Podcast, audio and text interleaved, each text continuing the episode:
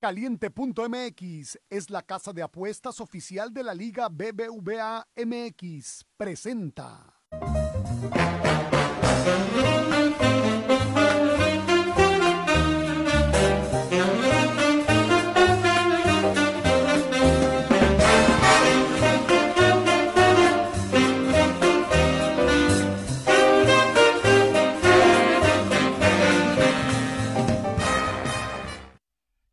Da saludarlos. Buenos días, buenos días, buenos días.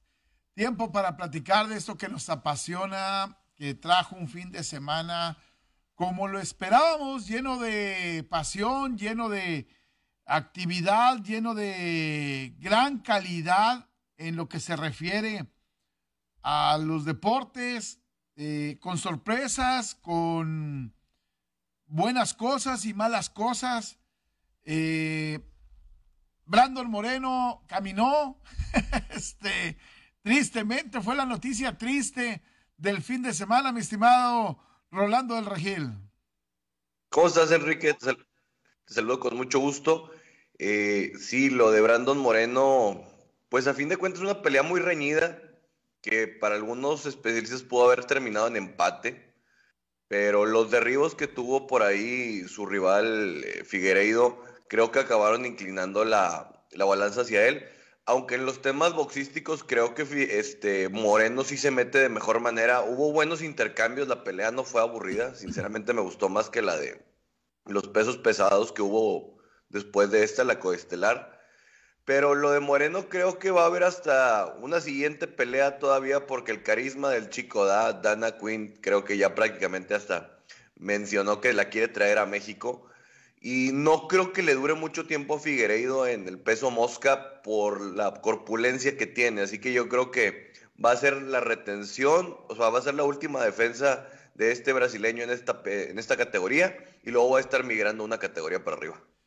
Platicamos obviamente de esto, que fue una auténtica eh, mala noticia para la UFC, para las artes mixtas mexicanas que queríamos encumbrar a Brandon Moreno rápidamente como uno de los mejores de todos los tiempos y se nos cae y lo platicábamos antes el, viernes. Ojalá y no vaya a ser una situación como la que vivimos con Andy Ruiz, como la que vivimos con Caín Velázquez, con la que, o sea, que de repente ganaron, sorprendieron y no pudieron mantenerse. Y lamentablemente parece que va, va, vamos para allá, ¿no? Fíjate que yo me quedo con mejor, mucho mejor sabor de boca con Brandon Moreno que con Andy Ruiz. Porque lo de Andy Ruiz en la segunda pelea fue deplorable. Aquí en este sentido creo que a veces hay ese factor de cuando eres retador que vas a morirte, cuando te sientes el underdog, el no favorito. Y, y Brandon, qué bueno que creció en su confianza, pero pues a veces lo dijo Apollo Creed, necesitas el eye of the tiger. Necesitas esta parte que, que te da un factor X para pelear. Y, creo que eso es lo loable de los campeones, como el Canelo, como Ali, como Julio César Chávez.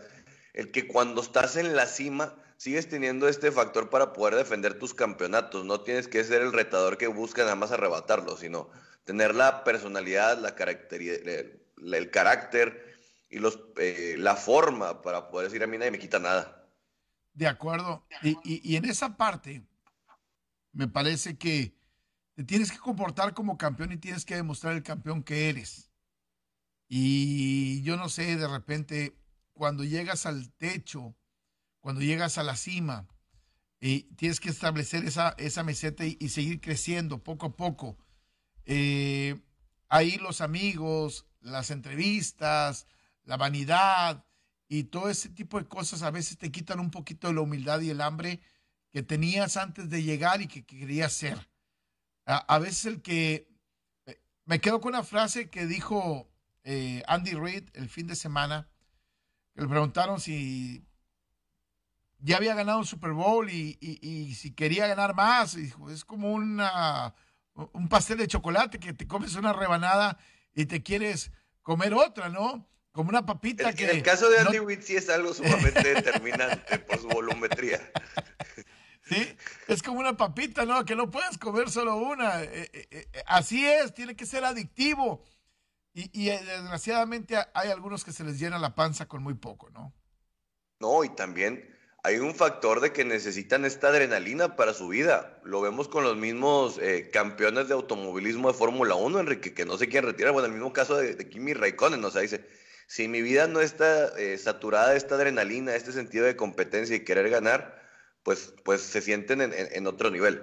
Eh, nada más para mencionar, de, Brandon Moreno, creo que sí trabaja bien, pero creo que es más de la actitud. De repente lo veía medio payaso, Enrique que le quería meter mucho ahí como que a la candela, al swag, como que así, queriendo invitar a, a, Figueiredo.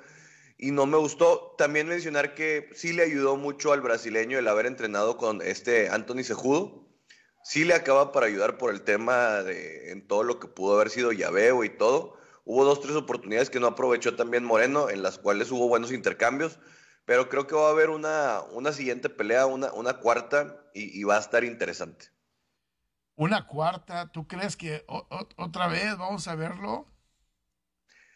Eh, es que el peso mosca creo que a fin de cuentas tiene mucho, mucha gente, pero no ha escrito una historia tan tan interesante todavía. Así que no estaría de más porque te digo, creo que Figueiredo ya no soporta estar en esta categoría porque le afecta físicamente. Va, a estar interesante. Vamos a ver qué es lo que pasa. Eh, no quise dejarlo sesgado porque lamentablemente pareciera que pasó de noche para mucha gente con lo de la NFL. Y, y Wall Street Journal es mucho más que eso, mucho más que la NFL, mucho más que, que, que, que, todo esto. Y creo que hay mucha gente que necesita este, estar informada de, de, qué fue lo que pasó. Como, sí, como qué fue lo que pasó con la MFL. Eh, de repente también es un tema que en el fin de semana nos sorprende que cuatro clubes anuncian su separación, eh, no participar en esa temporada, Potros, Avispones, Halcones y Águilas. Y se habla del de, manejo del comisario, que bueno, el día de ayer la MFL da una conferencia de prensa donde dice que pues ya renunció, y el presidente de la MFL dice que están abiertos al diálogo, pero parece que los que ahora ya no quieren dialogar son los de los clubes. Y bueno, esto me, lleva a los, a los 80 finales, no, a los 90 perdón, cuando se separó la, la FAIM para convertir después la FAIR y luego regresar, mataron a la FAIM y regresaron en la MFL y bueno, lamentablemente ha habido casos, este, dos, dos intentos eh, eh, de, crear ligas completamente diferentes. Y bueno, eh, anteriormente se hizo una liga federada también, en donde jugaban otros muchachos. Y, y la pregunta es, ¿por qué rayos la gente de pantalón largo, por qué rayos los papás no pueden hacer lo correcto para tener una liga unida? ¿Por qué no pensar y apuntar las flechas todos hacia el mismo lado, Rolando? Enrique, yo no tengo experiencia en la FAIM ni en la MFL, pero me tocó tener experiencia en el golf juvenil. Y creo, lo voy a decir de la manera más respetuosa, dejen de meter los complejos de los padres en el deporte de sus hijos. A veces los papás tratan de proyectar o de lo que ellos creen o de lo que ellos suponen o ellos asumen y se llevan entre las patas a sus mismos hijos. Creo que deberían de conseguir un mediador, alguien que evalúe, creo que los recursos puede haber, porque sinceramente eso no le, no le da ningún favor, no le hace ningún favor a nadie. Vean, tenemos tres jugadores en el International Pathway de la NFL.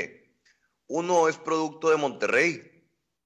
O sea, e, eso debería de ser una razón de orgullo de lo que significa el fútbol colegial en Monterrey también, de lo que se hace, cómo se nutre de todas estas eh, semillitas que son los clubes eh, infantil juvenil y que a veces los papás no sé qué, en qué afán pues acaban por llevarlo a otro extremo.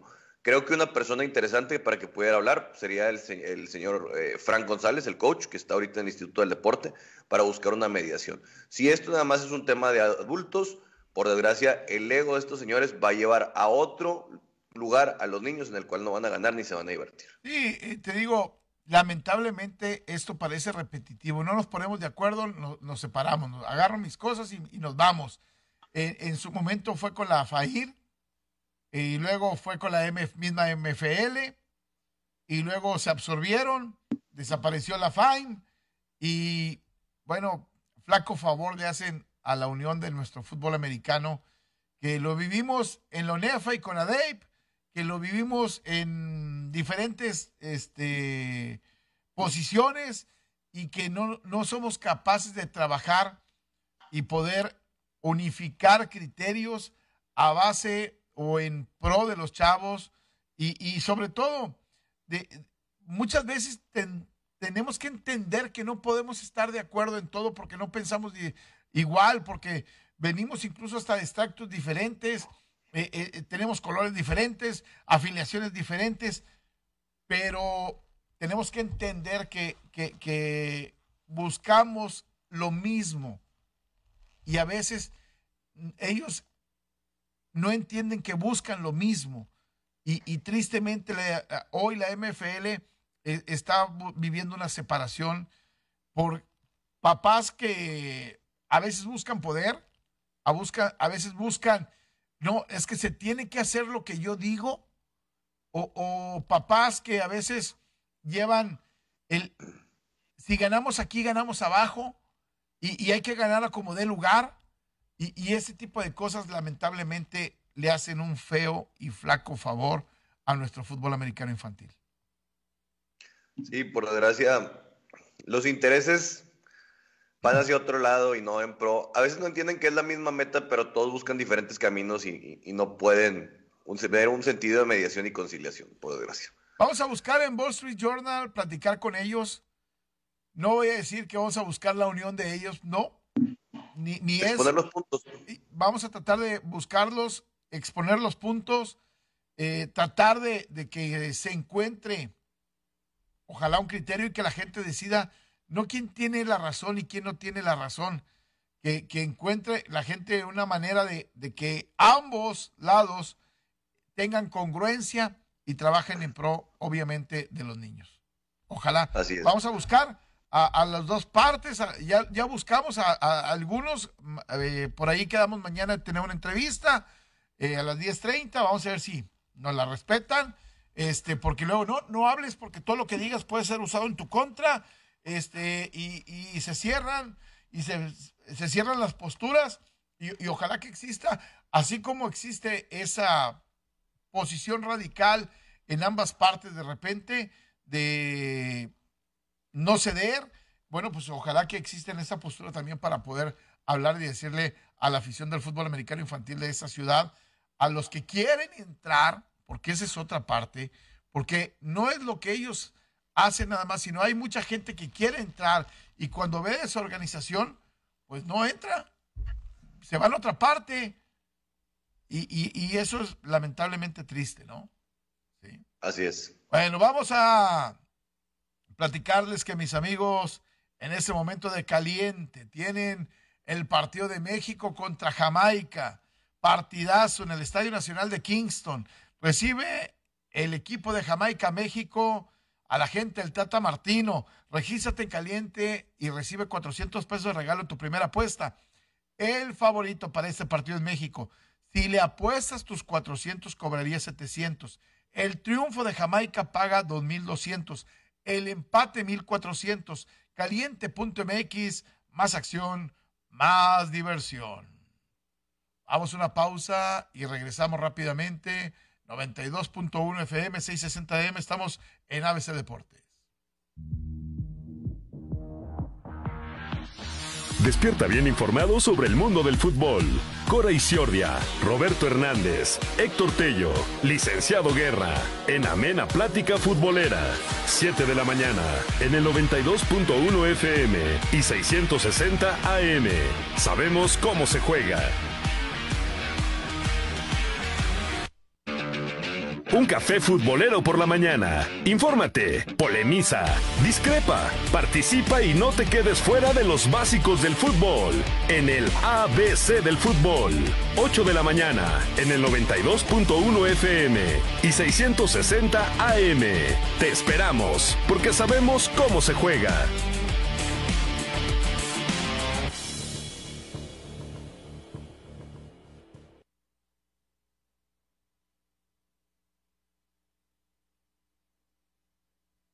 Bueno, estamos de regreso. Estamos de regreso en Facebook en este momento. Rolando, el mejor fin de semana en la historia de la NFL. Ojalá que me puedas dar acá el audio de, Rolando, por favor. Me, me quitas lo de, lo, de radio. Sí, para poder escucharlo y poder platicar con, con, Rolando. Si me quitas el audio, por favor, de, de, eso, gracias. Ahí estamos, ahora sí. El mejor fin de semana en la historia de, los playoffs. Estamos de regreso en este momento. Vamos a entrar de regreso en radio. Estamos de regreso en radio. Y la pregunta para Rolando El Regil es: ¿el mejor fin de semana en la historia de los playoffs? En mis 34 años de vida y memoria que tengo, para mí sí lo es. Y antes que nada, te quiero reconocer tu orgullo de traer puesta tu chamarra de los Tennessee Titans con todo y lo que pasó este fin de semana. Y, voy a decirlo como hace un ratito lo dije en, el programa de, ABC del fútbol. En las buenas y en las malas. Ancina. En la salud y en la enfermedad. y, voy a decir algo, ¿eh? ¿Cómo no sentirme orgulloso de un pelado que tuvo cuatro capturas de coreback? De un pelado que hizo 145 yardas por aire de un pelado que jugó con una pata, con una placa de acero, con cinco tornillos. ¿Cómo no sentirme orgulloso? Ah, se perdió. Bueno, hay errores en el partido y se perdió por culpa de Tannehill. Estoy de acuerdo que se perdió por culpa de Tannehill. El mismo por el cual lo habíamos alabado de llevarlos hasta ahí, de ponerlos con la semilla número uno. El día que le ganó a San Francisco, por ejemplo, hizo un buen partido y nadie se lo, nadie se lo reconoció y ganas y pierdes, que no tiene a lo mejor para darte el siguiente paso. Ah, bueno, esa era una decisión. Pero ganas y pierdes como equipo y quedarte con el orgullo de y, ponerte el, logotipo, hoy es más que nunca.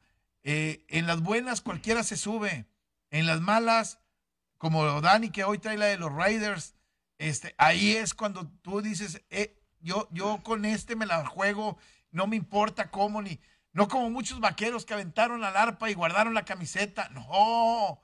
O muchos acereros. No. Nosotros no somos así. Estamos hechos de otro material. Oye, Enrique, ¿y pues qué te parece si empezamos con, con ese juego? Porque creo que las cosas iban muy interesantes. Es, es la primera vez que un equipo hace nueve capturas y pierde. Me parece impresionante. Porque lo de Simmons, lo de Nico Autry, lo de esos cuatro frontales es impresionante. Jeffrey Simmons, Bud Dupree, Harold Landry, eh, increíble. Es impresionante, la verdad. Con cuatro nada más hicieron los cruces necesarios, traían vuelta loca a la línea ofensiva. Y a, ellos sí no, les puedes decir nada porque tiene un partido de 10, por desgracia. Eh, creo que se abusó de Derek Henry, Enrique. Eh, creo que Donta Foreman estaba un poquito mejor para poder haber llevado las cosas se tuvo que haber utilizado de mejor manera Derek Henry y presionaron muy rápido el botón de pánico a los, a los titanes y eso les acabó por cobrar factura. Mira, hay errores muy puntuales en el partido para mí.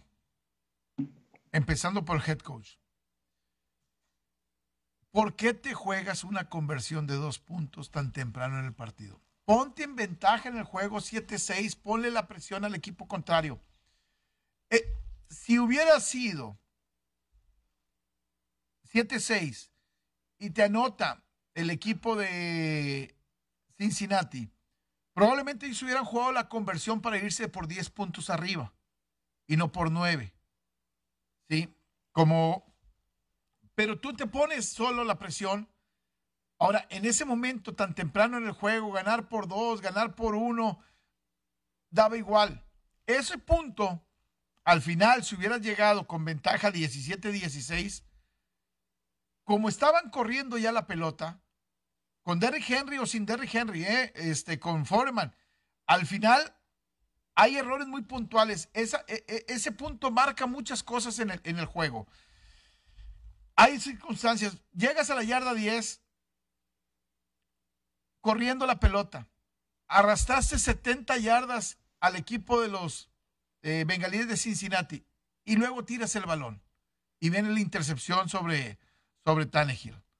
Que si fue una mala llamada, que si tuvo suerte el de Cincinnati que el rebote le cae ahí, este, lo que tú quieras, la suerte no juega, eh, dispararon como lo tenían que hacer, coincidía, si la pelota pase hubiera sido touchdown, sí, eh, eh, es un juego pulgadas como siempre decimos, y, y, las pelotas a Cincinnati les cayó en las manos, y bueno, a Tennessee no le cayó en las manos, y, cuando la tuvo en las manos no la supo agarrar, te voy a poner un ejemplo. Hay dos jugadas que son claves para mí en el partido. Un pase largo empezando la segunda mitad, solo completamente AJ Brown y lo vuela eh, Tannehill. Qué bueno. Y luego hay otra jugada que a la defensiva se les olvida. Le ponen la pelota en las manos al Jack Rabbit Jenkins. Era un pick six. Pick six. y se le cae la pelota en las manos. Entonces, no es Tannehill nada más. Eh, eh, fue un paquete completo de errores del entrenador, del coordinador ofensivo, de Tannehill, de, de nota. A veces cuando no ganas, y voy a poner el ejemplo de los 49 de San Francisco, necesitas empujar para ganar con algo más. Te voy a dar una, una frase para este fin de semana que define todos los juegos. O perdemos como individuos o ganamos como equipo. Sí. Es la frase con la que termina Al Pacino en Any Given Sunday. Es esta parte de buscar la última yarda, que entender lo que significa un equipo, y tú citaste al señor Bishop diciendo, a veces el equipo es más que la suma de todas las individualidades, y acaba por significar en esto, porque toda la gente cuando pierdes, es que fue culpa de el pateador, fue culpa del coreback, fue culpa de, o sea, no papá, se gana como equipo porque hay muchos factores precedentes. En, los negocios hay uno que dice, para la innovación tienes que irte cinco whys para atrás, cinco porqués. Y dices, oye, ¿por qué dices esto? ¿Por qué? ¿Por qué? ¿Por qué? Y, cuando vas tomando este sentido de, la, causalidad, dices, oye, hay mucho más gente involucrada más que el último, que a, lo mejor puede darles tocada. ayer, en Antier, hay una frase, y, y, lo dice bien este Mike Bravel. Le dicen Perdimos y tuvimos nueve capturas de mariscal de campo. Y dice, sí. Me criticaban porque no le poníamos presión al coreback contrario la temporada pasada. Ahora la ponemos. Tuvimos nueve capturas y como que ya perdimos. tiene que ser un paquete completo. Ah, ganar o perder es un paquete completo. Y ahí es donde en los momentos oportunos tiene que aparecer. Mucha gente critica la intercepción, la última de Tannehill. Y tiene que ser criticable, obviamente. Pero al final puso la pelota en las manos del, receptor. A Westbury Kina le pega la pelota en las manos. Que la pelota, el defensivo alcanza a meterle, eh, después le pega en las manos y la pelota sale. Este, que la puso entre tres, que tenía solo Anthony Fixer para el primero y diez, lo que tú quieras. Pero la pelota del receptor estuvo en las manos. Está ejecutado bien. Eh, al final de cuentas. Mira, yo, yo sí me quedo con, obviamente, con muchos malos este, momentos, un mal sabor de boca, porque era un partido que debió haber sido ganado, muy ganable. Y viendo, perdónenme los de Kansas y perdónenme los de Buffalo, nos los hubiéramos atorado. Con esta defensa, éramos la medicina perfecta para esos dos equipos. Éramos la medicina perfecta. Sí, va a ser complicado poderlo, poderlo decir. Ahora, de Cincinnati, tienes un chavo con la dureza mental, bastante grande, muy motivado, con unos receptores, con Higgins y, Boyd y, el otro muchacho, eh, Jamar Chase, eh, que, están que no creen en nadie, y, y si con nueve capturas de mariscal de campo, este, te hicieron 19 puntos contra esa defensa. yo les, digo una cosa y se lo digo en buena onda. La defensa de Kansas no está cerca de ser la defensa de, Tennessee, ¿eh? Y le hicieron 19 puntos y, y te pusieron el partido bravo, ¿eh? Y que supo repartir muy bien la bola. La dureza mental de Joe Burrow que tú dices me parece sumamente importante porque Jamar Chase tiene 109 yardas, T. Higgins 96, el señor Usoma 71 y Joe Mixon 51. Te estás hablando de que repartió muy bien la bola por aire. Y si bien en lo terrestre nada más tuvo 54 yardas, Mixon encontraron la forma de hacer daño. También mencionar que McPherson, siendo novato en una plaza dura como lo iba a hacer Tennessee, se comportó a la altura y fue que por lo menos eh, 4 de 4. No estuvo fácil eso. Metió dos goles de campo de más de 50 yardas. O sea, eh, eh, hay que decirlo. Y mira, en lo, que dices de Burrow, les metió 348 yardas con nueve capturas, cero pases de, de anotación, una intercepción, que no es culpa de él, al final de cuentas la intercepción, pero con todo lo bien y que podamos hablar bien de la defensa del equipo de los Titanes de Tennessee, les metió 348 yardas. Que, que esa es la otra parte que tenemos que, señalar, ¿no? Este, no va a ser un, mucha gente. Al final dice Burrow, estoy cansado que nos, nos vean como casi casi los pobrecitos, ¿no? De, somos un gran equipo y lo estamos demostrando y, queremos ganar respeto. Y creo que tiene la razón. Eh, ¿Tennessee debió haber ganado el partido? No lo sé. Creo que Cincinnati hizo lo suficiente para ganar el partido. Es que, por ejemplo, el problema de Tennessee es que en efectividad de terceras oportunidades, Enrique, una de ocho. Claro. O sea, eso te estás hablando de que en clutch, eso sí, esto, te la jugaste en cuarta, no la tuviste. E, e, eso es lo que yo acabo de ver por, creo que pudiste haber sido un poquito más trascendente, sobre todo entiendo que los pases había errores, pero el factor ofensivo de Tennessee se veía desencajado. Julio Jones empezó muy bien, pero creo que al mismo Tannehill se le vinieron muchos fantasmas cuando su primer pase es una intercepción. Pero, ok, si te vienen los fantasmas porque viene, viene la intercepción, estoy de acuerdo. Y lo de Tannehill es muy criticable. Los últimos tres partidos de playoff de Tannehill los últimos tres terminaron con una intercepción.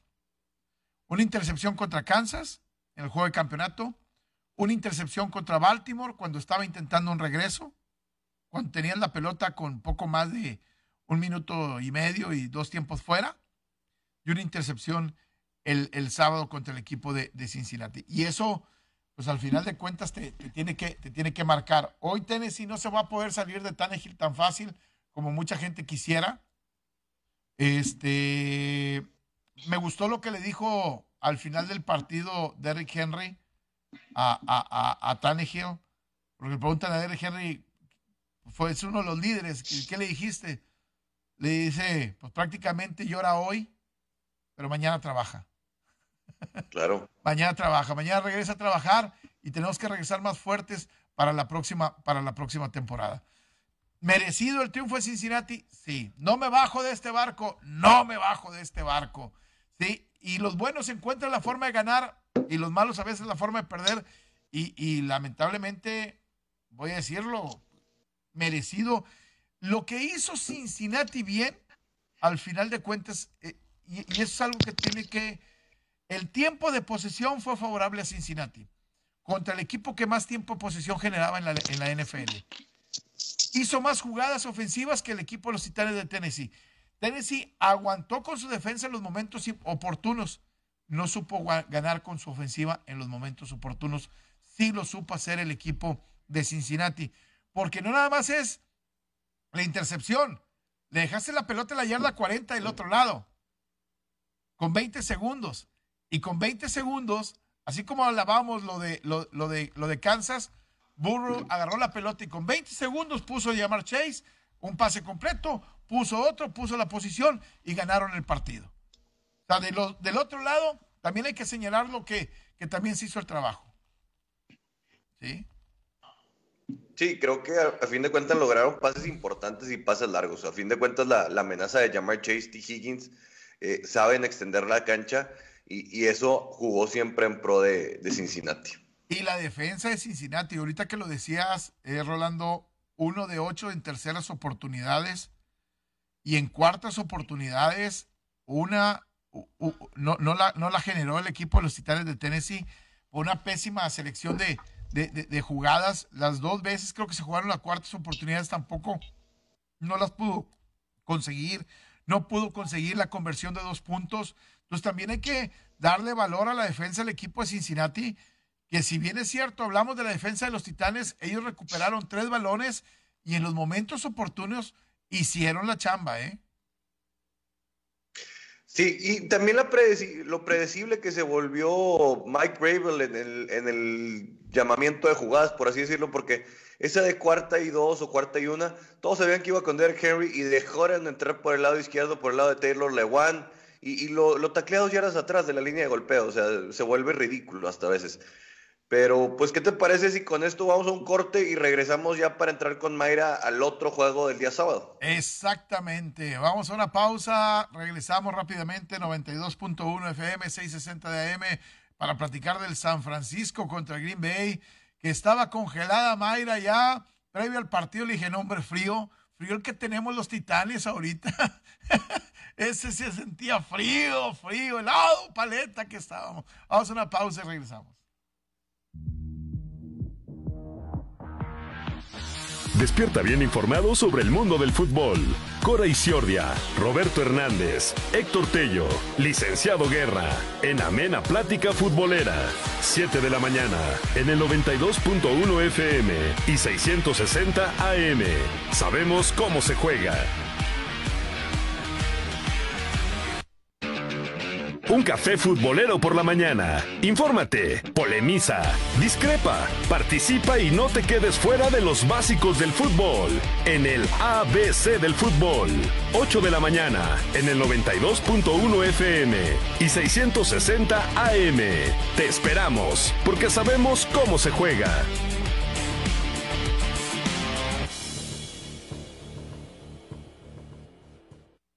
Estamos de regreso ya recuperada del frío, Mayra, completamente agotada, seguro de, la tensión que viviste allá en Green Bay. ¿Cómo estás, Mayra? ¿Qué tal, chicos? Un gusto saludarlos, como todos los miércoles, estar con ustedes. Por eso despierto los lunes, después de lo agotante que son los fines de semana, los lunes en la mañana digo, oh, cierto, podemos platicar de NFL. Si no, les juro que estaría todavía dormida. Ayer llegué a casa y después de sus partidos, creo que todavía estoy como en el fin de semana y la helada del el sábado. Estaba tan frío, tan frío. Me bajé del barco, pero creo que no fue a tiempo, por cierto, Enrique, lo siento. sí, al medio tiempo te Mayra que se había subido al barco de los Titanes, ya no lo sabía, ya no, ya habíamos hecho agua, ya era demasiado el agua, Mayra. Lo siento. Así como tu cámara ahorita se cayó. Es que tampoco la creía que me había subido al barco de los titanes. Eso fue lo que sucedió. Pero regresando a ese partido entre los San Francisco 49ers y los Green Bay Packers, platicaba con varios aficionados y a pesar de que estaban optimistas, de que decían todo puede suceder, ellos estaban conscientes de que ese partido se trataba de la experiencia, de vivir un, partido de postemporada en Lambeau Field, de que las posibilidades de San Francisco eran mínimas y que la única forma de ganar ese partido iba a ser de la forma que se hizo. Fue increíble lo que hicieron los equipos especiales de San Francisco después de que aquí nos quejamos de ellos tantas veces porque tenían altas, tenían bajas, pero al parecer el equipo especial que era todavía peor que el de San Francisco fueron los Green Bay Packers. Es que hay que mencionar que Green Bay hace un planteamiento defensivo increíble, sinceramente. Realmente encuentran la forma de parar la carrera. El señor Gary estuvo todo el día encima. Abren con Sadarius Smith regresando prácticamente a gatas, haciéndole un, un saque a Jimmy. Pero lo mal que jugaron Compton y el señor Moore por el lado derecho, la verdad era una avenida para que entrara la línea defensiva de los Green Bay Packers. Y como quiera, creo que Jimmy saca tres pases al principio en el primer cuarto que le acaban soltando, que pudieron haber cambiado mucho las cosas. Pero si algo le reconozco a Kyle Shanahan es que en los últimos cuatro juegos no pierde el temple. vamos a decirlo, con los Rams no lo perdió, no lo pierde con Dallas cuando se le empieza a venir la noche encima y no lo pierde acá. Toda la gente dice, ganaron a pesar de Jimmy Garoppolo. Bueno, yo los invito a escuchar las declaraciones de Nick Bosa, de George Kittle, de toda la gente que dice, es nuestro líder, es el que a veces no nos deja perder la calma. Y yo puse un tweet. A veces liderazgo significa tomar toda esa caca, por decirlo así, toda esa mierda, aceptarla en ti para que tus compañeros ejecuten y no los tomen tan mal. Jimmy Garoppolo es un tipo que siempre se va a hablar mal de él, aunque tire 400 yardas, y él lo sabe. Él se está jugando 100 millones de dólares en contrato probablemente en esta, en esta postemporada por, por si se va a ir a otro equipo. Y la verdad, desde mi punto de vista, no lo hace tan mal, salvo en la intercepción si toma una mala decisión por la condición de su hombro y su brazo. No era muy factible que fuera a tirar ese pase como un Patrick Mahomes o un Josh Allen que fuera a tirar un balazo, sobre todo en las condiciones de Lambo. Pero sí, los equipos especiales de ser los 28 juegan contra los números 31 o 30. Eh, Jimmy Ward y reconocer al señor Jordan Willis. Madre mía, Jordan Willis, qué partido. Un héroe silencioso que bloquea una patada eh, y que además, eh, pues también es el que permite que entre por ahí al, al otro bloqueo el señor Jimmy Ward. Con eso Oye, creo que los... Disculpa, pero además también reconocer lo que pudo hacer Jufanga en ese momento como novato. No, so- no se congeló a pesar del clima tampoco. Y dice después, hablando de las declaraciones, dice, no sabíamos de dónde estaba el balón. Yo de repente escucho botar el balón, lo escuchó. Dice, lo escucho a mi lado izquierdo y corro. Dice, solo corrí, lo agarré y lo tomé. Dice, en ningún momento pensé en lanzar en él. Entonces también darle crédito al novato que fue tan inteligente para tomar esa decisión. Mira, yo, yo, yo lo de, de San Francisco valoro el cambio que han tenido en esa mentalidad y es muy parecido a esos 49 que llegaron al Super Bowl y que estaban ganándolo hasta el último cuarto por dos anotaciones al equipo de los jefes de Kansas City. Y que se les escapó el partido, quién sabe por qué. Es la única derrota en playoff que tiene Mike Shanahan, ¿eh? Esa es la única derrota que ha tenido en playoff Mike Shanahan. Eh, de ahí en Sí. adelante no ha habido derrotas para Mike Shanahan en, en- en playoff. Eh, le pasaba ahí un dato en, en el grupo a, a- a Rolando de qué curioso es y qué caprichosa es la vida, ¿no? Dos veces habían abierto en Detroit el- la temporada del equipo de, de los 49 y ganando en Detroit y las dos veces han ganado el Super Bowl. Esa es la tercera vez que abren en Detroit, ganaron y, y están en camino de. Soy de los pocos que les dije, no tiren la temporada, no tiren la temporada.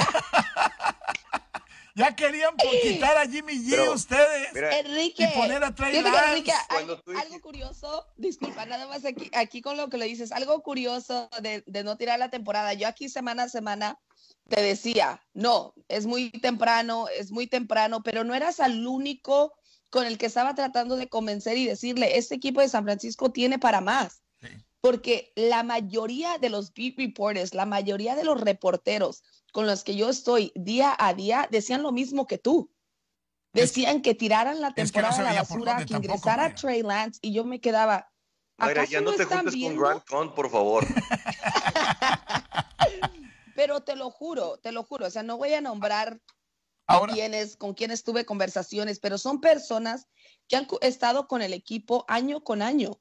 Y al igual que tú decían, no, es que ya metan a Trey Lance, ya olvídense de Jimmy, qué tonterías está sucediendo. Y yo, disculpen, o sea, es, algo me pasa, yo veo algo que ustedes no ven, porque era un equipo, y lo decía al inicio de la temporada, el equipo está para ir a un Super Bowl en la, el nivel de jugadores que tienen, la calidad de jugadores que tienen, y además lo que está haciendo el coordinador defensivo es impresionante. Eso para mí fue la clave contra Green Bay, porque detuvo a Aaron Rodgers, detuvo, encontró la forma de hacer los ajustes después de esa primera serie en donde sí dominaron a San Francisco, pero de inmediato hacen las modificaciones. Y eso, poder hacerlo y no tener que esperar al medio tiempo, mis aplausos. Yo en lo personal creo que cuando lo dije que no tiran la temporada, ay, se nos está yendo ahí por ahí. eh. Le llegó la tundra, le, le- le- le- le le llegó- llegó el frío de Green Bay. Le llegó el frío de Green Bay. Oye, yo, yo, mira, lo de Jimmy G, si no lo quieren para el próximo año, se los cambiamos por Tannehill y les damos una gallina culeca además. Este, les damos a Tannehill y una gallina culeca y pongan a Trey Lance, ¿eh? este, si no lo quieren, para el próximo, para el próximo, para el próximo año. Y hay muchos, hay muchos que van a levantar la mano por Jimmy G, por lo que está haciendo, porque a pesar de que dicen, no, Jimmy G esto, Jimmy G aquello, lo decía Tapa Nava, tuiteó durante el partido y lo compartía, porque dice, a ver, hoy no es Jimmy G, hoy es George Kittle que no puede agarrar el balón. Hoy son los jugadores que simple y sencillamente están soltando todo lo que les está entregando. Y ese pase de intercepción, creo que para mí es uno de los graves problemas de Jimmy G, donde no tira el balón afuera. No tiene a quién conectar y quiere forzar un pase y es cuando terminan interceptándolo. Mira, yo, yo, yo lo de Jimmy G le doy más valor. Tiene un tipo, una dureza mental impresionante. Este, hoy creo, y, son los, algunos datos, salieron algunos datos muy interesantes después de que mucha gente siempre cuestionó por qué San Francisco tomó a Alex Smith y no tomó a Aaron Rodgers desde ese draft. Y dentro de esos datos está cuántas veces ha llegado al Super Bowl San Francisco y cuántas veces llegó el equipo de, Aaron Rodgers, ¿no? Yo sé que Aaron Rodgers ganó un Super Bowl, este, pero al final de cuentas creo que el equipo de San Francisco eh, ha podido vivir sin, sin, sin, esa situación de, Aaron Rodgers. Y lo de Aaron Rodgers, con todo respeto lo voy a decir y lo digo a la gente de los Titanes que lo quieren los Titanes, es un tipo sobrevaluado, no es el, el tipo que te va a llevar a ganar e, él piensa en él más que en el equipo y, Jimmy G piensa en el equipo antes que en él. Que, en él. Y bueno, está 0-2 contra Jimmy Garapolo. Y la otra parte que voy a decirlo, un juego se gana con tres fases. Defensa, ofensiva y equipos especiales. Y si San Francisco ganó el partido, fueron por sus equipos especiales. Eso es lo que marca la diferencia en el juego bloqueas una patada de gol de campo, bloqueas una patada de despeje y la conviertes en un touchdown y metes el gol de campo en el momento decisivo para ganar el partido. Hoy, más que nunca, hace valer esa parte de que el juego es de tres fases, no nada más ofensiva y defensiva. Sí, efectivamente son No, yo lo quiero decir no nada más por eso. No, nada más lo quiero decir por este lado. Los ajustes defensivos por parte de Miko Ryan se me hicieron bastante, bastante acertados. En la doble cobertura que se estaba haciendo por el lado, ya sea por Josh Norman o Josh Johnson, eh, perdón, Deontay Johnson, y sobre todo con el apoyo de Jaquaski Tart, fue increíble. La vuelve a hacer la presión con cuatro jugadores. Realmente lo de Nick Bosa es impresionante cómo puede castigar a cualquier coreback entrando por cualquier situación. Y lo que decíamos en media temporada, eh, también de Miko Ryan y Kokure que entendieron que la mejor labor de Ari Armstead está por en medio. Este tipo jugando por en medio lleva en los últimos tres partidos 6.5 sacks. Es un tipo que le estaban exigiendo la temporada pasada jugar por afuera por todas las lesiones que había, pero realmente por adentro es un monstruo Rick y lo está demostrando. Y si lo alineas del lado débil con Nick Bosa, madre mía, es la mejor fórmula para que desquite sus 16.5 millones de dólares de sueldo anuales, que muchos ya lo queríamos cambiar, entre ellos estaba yo. ¿Qué es lo que pasa con San Francisco? Reitero, los equipos con 4-2 son los equipos más dominantes de la liga. Ayer los Rams entendieron cómo hacerle daño a Tampa cuando juegas con una defensiva 3-4. Eh, Me encantó todo lo que hizo la defensiva, la personalidad. Por ahí se dice que Fred Warner, después de la anotación, va y habla con sus compañeros, les dice no nos vuelve a pasar y se secaron a Green Bay. Aaron Rodgers realmente, no sé qué tenga el rojo y el oro, no sé si lo quiso mucho de chiquito, pero realmente lo castigan, lo hacen doler y de milagro no tuvo una intercepción. Sí, definitivamente. Yo les comentaba en el viernes, estuve en un programa, El Casco Parlante de Perú, y decía, es como su, pesadilla, son los fantasmas de Aaron Rodgers. El ver a San Francisco en postemporada se congela no, no es el MVP Aaron Rodgers que estamos acostumbrados a ver durante toda la temporada. No tuvo el mejor partido y además en ningún momento vi que se echara el equipo encima, que, que estuviera motivándolos, que los estuviera animando, que estuviera lo que hablábamos de Jimmy G al inicio. Jimmy G es un quarterback que siempre está al frente del equipo, que siempre está motivándolos, que siempre está tratando de mantenerlos calmados. Decía él, la calma estuvo presente desde inicio a fin. ¿Por qué? Porque lo que ya hemos pasado, porque sabemos que el partido no se termina hasta que ya en realidad no quede tiempo sobre el reloj. Y otra de las cosas es, en esta última serie, Robbie Gold habló de que él ya tenía todo fríamente calculado. Y es una frase que por lo regular la utilizamos para reírnos o burlarnos de ciertas cosas, pero él estuvo hablando con varios jugadores que jugaron en ese tipo de, clima y decía, ¿qué tengo que hacer? Y estuvo estudiando, y estuvo experimentando, estuvo midiendo el viento al punto de que les dijo exactamente y le dijo a Jimmy G, si no llegan a este punto, no vamos a lanzar el gol de campo, porque no voy a ir a lanzar un gol de campo que sé que no voy a completar. Entonces, ellos tenían, la, la serie tenía que llegar a cierto punto en donde al último instante deciden ir con el juego terrestre de, de, de Divo al final. Esa fue una pincelada de Leonardo da Vinci de Kyle Shanahan. Sí, Era tercera y siete y fue, previa y fue brutal. La, la, previa antes a esa. En esa de, acuerdo. Y eso sucede, y eso sucede, aquí está la ingenuidad de Kyle Shanahan. Eso sucede porque ve lo que la defensa está preparando, toman el tiempo fuera y dicen, nos vamos con Divo Samuel. De acuerdo. Es el tipo de cosas que la gente no le da crédito a Kyle Shanahan, pero hacen esa modificación por lo que está mostrando la defensa de Green Bay en ese momento. Yo tengo un amigo que a Kyle Shanahan lo estaba matando al inicio de temporada. ¿eh? Yo. Yo. Y realmente maduró, ¿eh? Maduró. Yo sé que Mayra le acabó diciendo por ahí varias cosas de lo que yo le dije. Y, y acabamos, bueno, después de la mitad de temporada fue cuando ya vino el Whiteback a, a jugar como, que ya vino Divo a jugar como corredor. Claro. Vamos a una pausa en radio, continuamos a través de las redes sociales. Vamos a una pausa 92.1 FM 660 de AM, estamos en ABC Deportes. Ahora, dentro de, ya pasan los 49 y van contra el cliente, contra su mejor cliente. No vayan a perder contra su mejor cliente. no lo digas, Enrique, no, vayan a perder contra su mejor cliente. No lo digas. Ahora sí, como buena mexicana, te voy a decir que tu boca se haga chicharrón.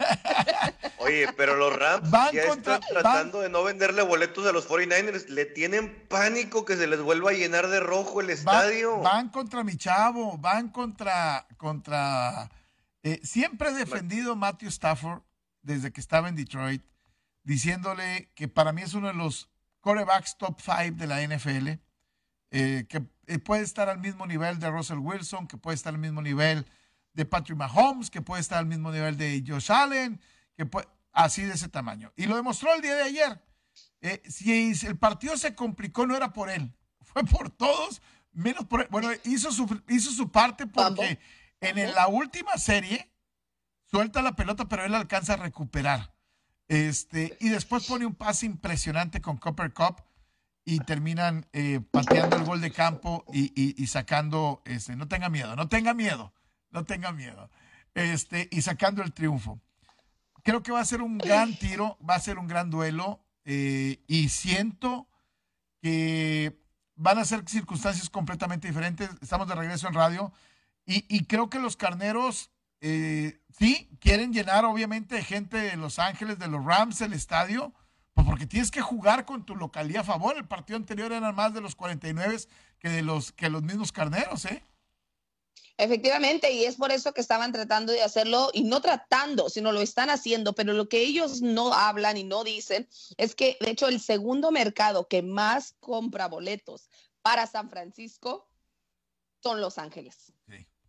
Son residentes del condado de Los Ángeles. Hay una gran afición en Los Ángeles de los San Francisco 49ers, porque la mayoría de ellos son Raiders, son 49ers, o sea, son Dallas Cowboys. De hecho, los Dallas Cowboys por eso hacen su, temporada, su campamento en el sur de California por toda la afición que tienen. Los Ángeles Rams no tienen sus aficionados en Los Ángeles. Hay muy pocos aficionados en Los Ángeles que se han mantenido con el equipo desde la primera vez que estuvieron allí.